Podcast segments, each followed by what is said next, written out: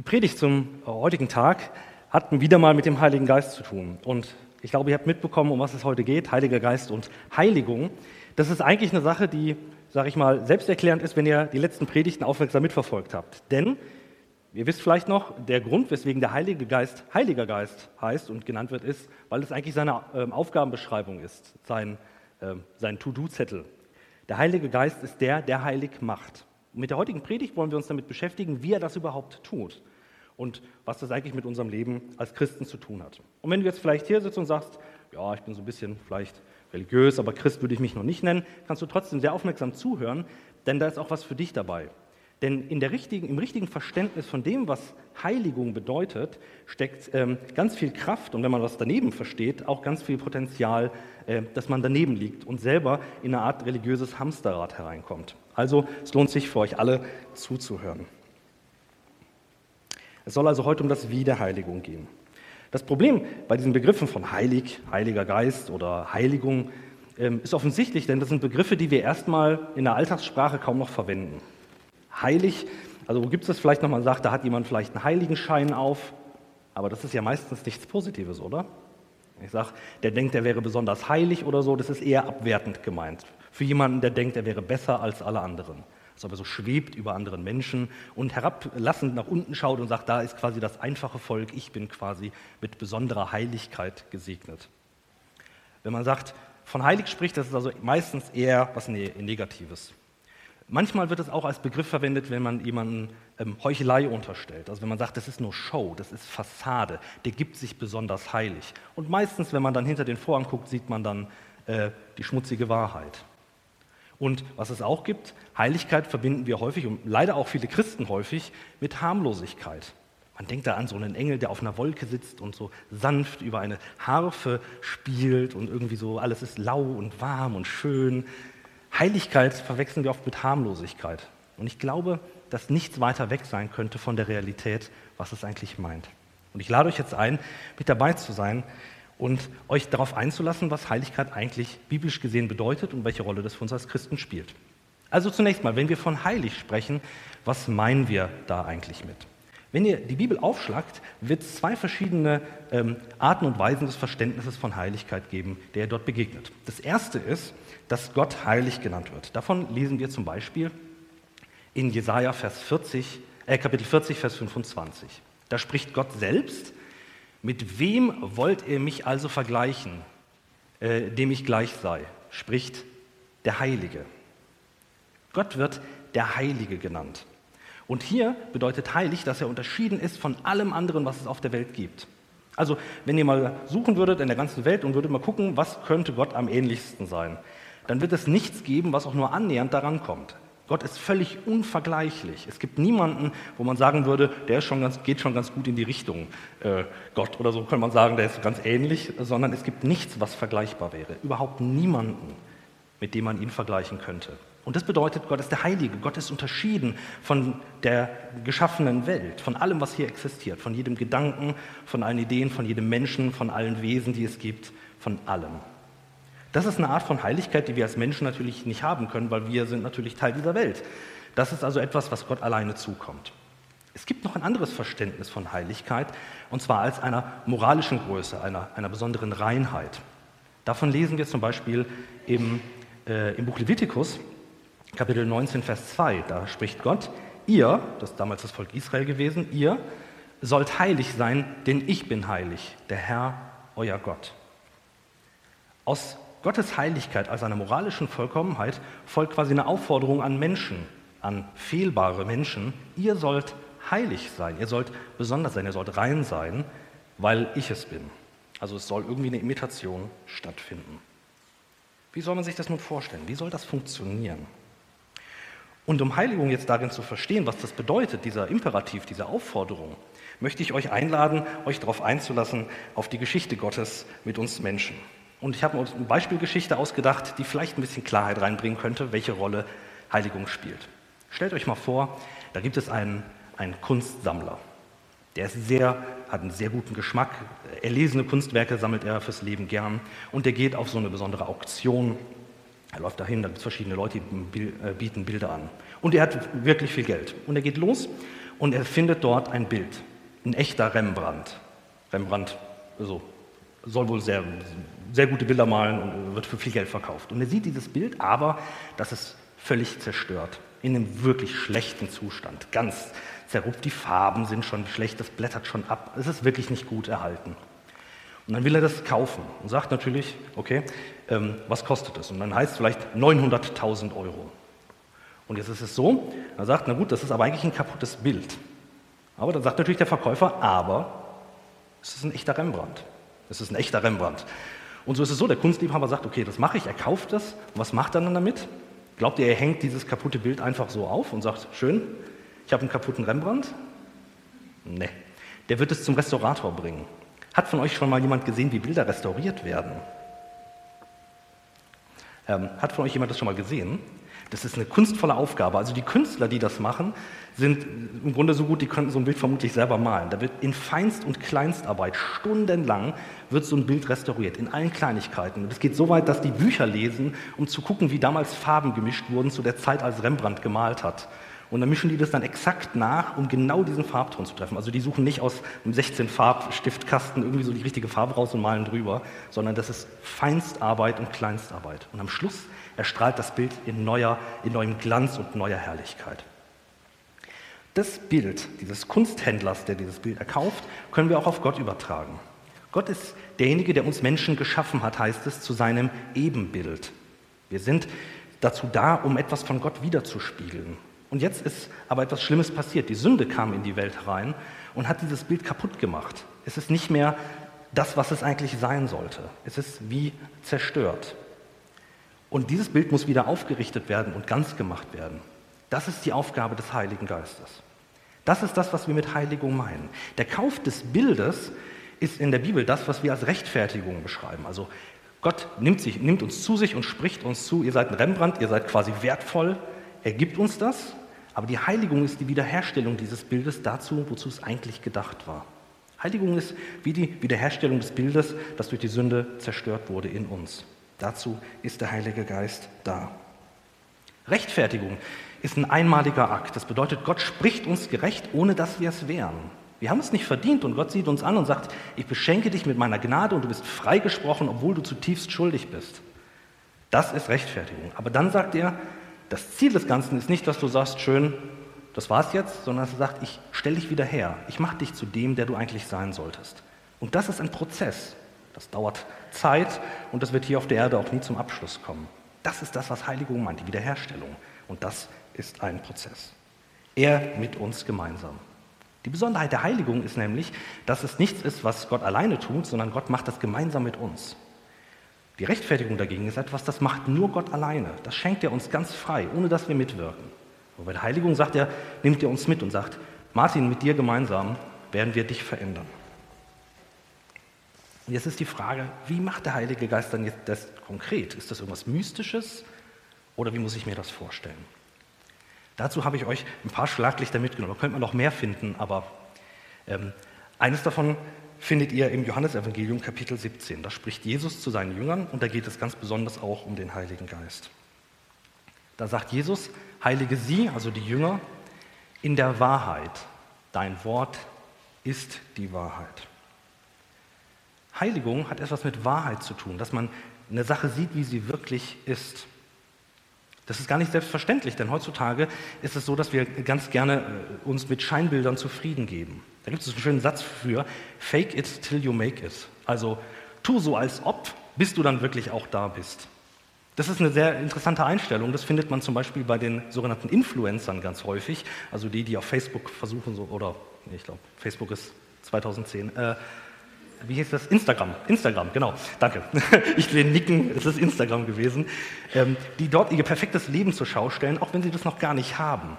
Und das ist eine total lustige Sache. Ich habe herausgefunden, dass es ähm, äh, Fluglinien gibt, die vermieten Privatjets nicht um zu fliegen, sondern damit Influencer dort Fotos machen können, um so zu tun, als würden sie sich leisten können, ein Privatjet zu nutzen.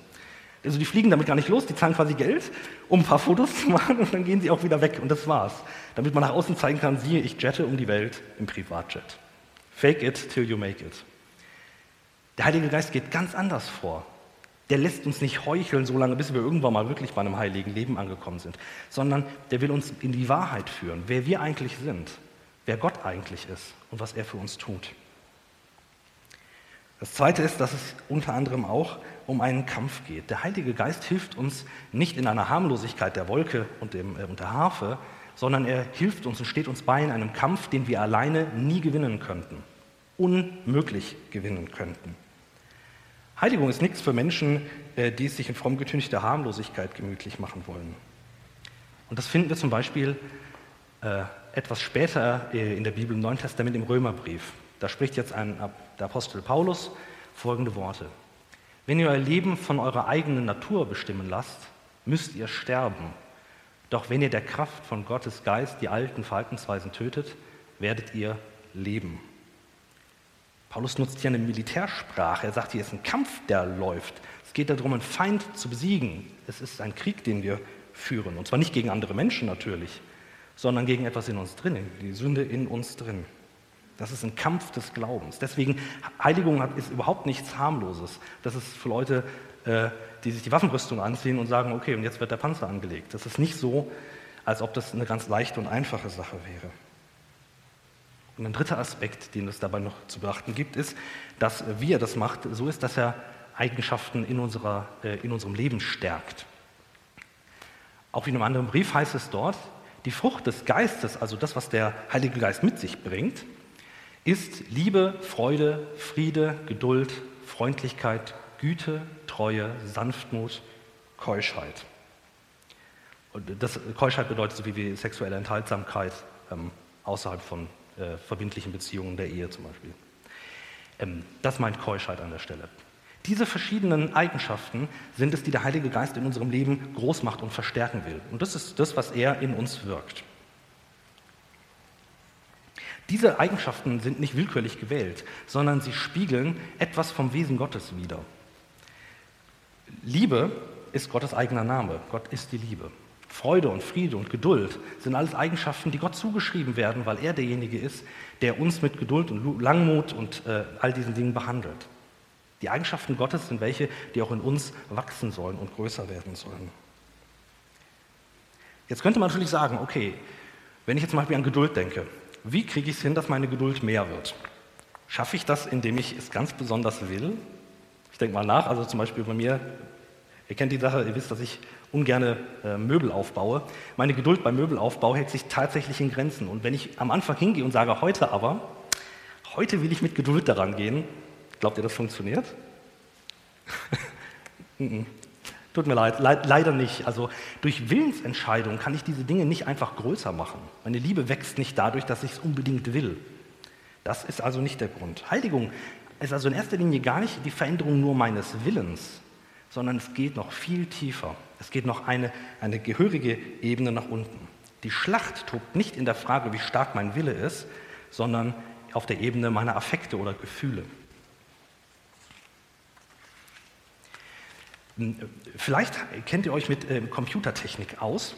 Ähm, wisst ihr, wie, äh, wie klein die Maßstäbe sind, auf denen ähm, heutzutage Computerchips gedruckt werden? Also wie klein quasi in welchen Nanomillimetern, also so winzig kleinsten Einheiten, präzise diese Chips gedruckt werden. Wenn da nur eine Sache, einen halben, halben Millimeter ist da schon eine Welt dazwischen, daneben gedruckt wird, wäre das alles unnutzbar. Es geht um Feinjustierung und es muss sehr präzise sein.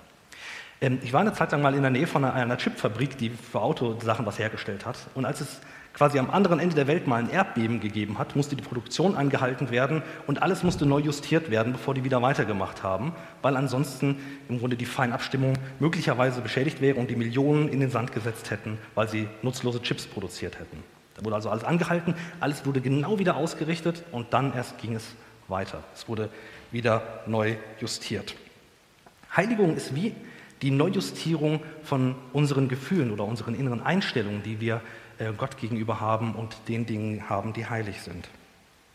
Der Kampf der Heiligung wird auf dem Schlachtfeld unserer Gefühle und Einstellungen oder auch Affekte ausgetragen.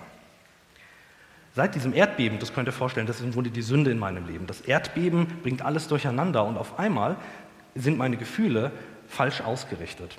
Und das merkt man daran, dass ich Dinge großartig finde, die ich eigentlich nicht großartig finden sollte. und Dinge irgendwie langweilig finde, die eigentlich etwas wirklich Gutes und Wahres sind. Meine Gefühle können fehlgeleitet sein. Sünde ist nicht das Tragische, dass ich nur falsche Dinge tue, sondern im Grunde, dass ich auch das Falsche will und dass meine Gefühle sich hingezogen sind zu dem, was nicht gut ist. Das könnt ihr euch so vorstellen, alles, was schön ist, zieht uns an.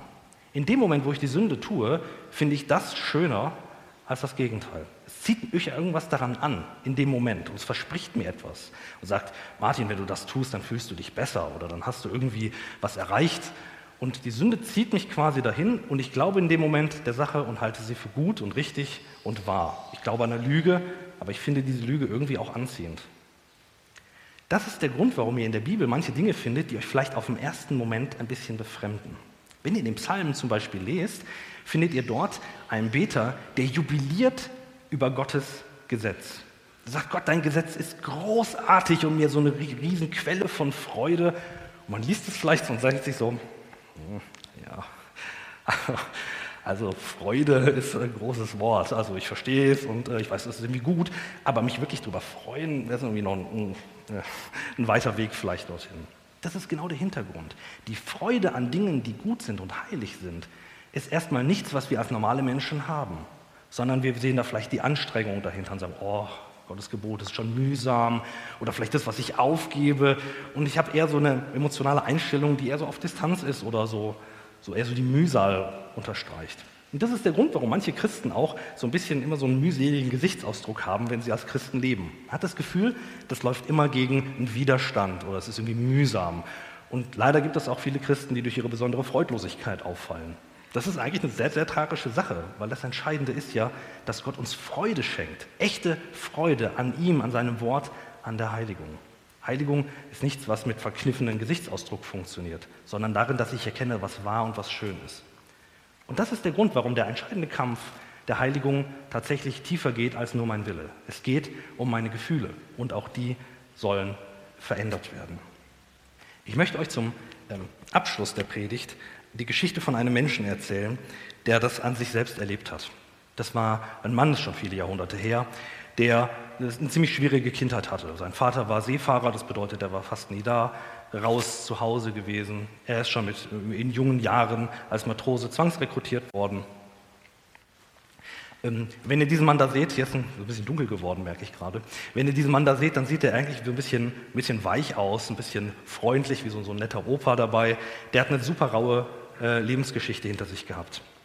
Er war Seefahrer gewesen und er ist ganz schnell aufgestiegen und es kam dazu, dass er ein ganz entscheidender äh, Mann war im Sklavenhandel.